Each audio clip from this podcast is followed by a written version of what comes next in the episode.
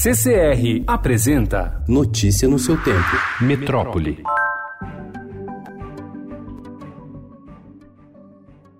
Responsável pela operação no baile funk de Paraisópolis, na zona sul de São Paulo, o 16º Batalhão da Polícia Militar é a segunda tropa territorial com mais mortes na cidade em 2019. Dados da ouvidoria da polícia, obtidos pelo Estadão, apontam que ao menos 14 civis morreram em ocorrências do batalhão no período entre janeiro e novembro desse ano.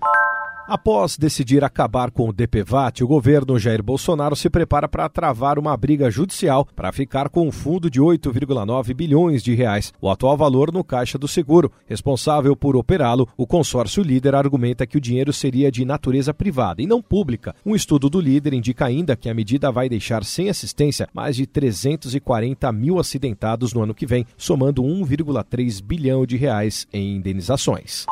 Um grupo de 87 companhias europeias que juntas administram ativos superiores a 2 bilhões e meio de libras escreveu uma carta para o governo brasileiro pedindo a interrupção do desmatamento na Amazônia para a produção de soja. Entre elas estão alguns dos maiores produtores de alimentos, gestores de ativos e redes de supermercados do continente como Carrefour.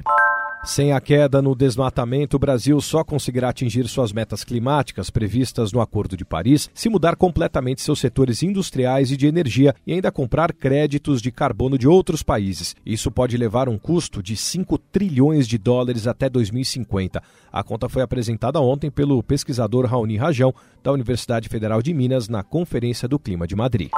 Pesquisa da USP mapeará genoma de 15 mil brasileiros. O trabalho será em parceria com o Grupo DASA e o resultado deve ajudar em interpretação de testes genéticos e predição de doenças. Notícia no seu tempo. Oferecimento CCR